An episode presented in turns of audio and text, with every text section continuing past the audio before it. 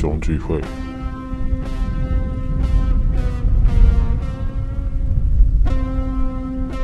雨水混着柏油的臭味，我关起窗来，关切到场的友人三五成群。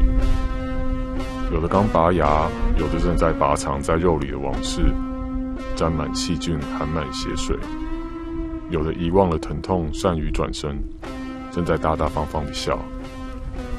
我才刚食用完烤节瓜片，佐香菇烘蛋，佐苹果酒，做烟熏般的晚夜，有人就集体遁逃到蓝宫之中了。我不明白他们为何可以同时在场又不在场。大约是十年前，我们的心智都仍实实在在地留守于原地，只能留守于原地，无论甘愿或不甘愿。甘愿化成一颗有毒的果实，闪着紫黑色的茄子光泽。我猜他心是软的，也相信所有在场的遁逃一样。想不起谁说过，那美人手中的黑镜好像仙草一般晶莹剔透。我说，它看起来没有那么立体。他说，那大小正适合每个人像虫子一般钻入。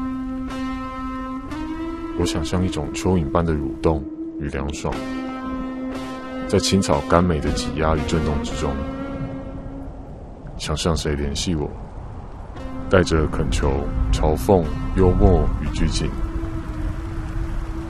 雷雨中，我们谁也没能真正面对彼此的躯体。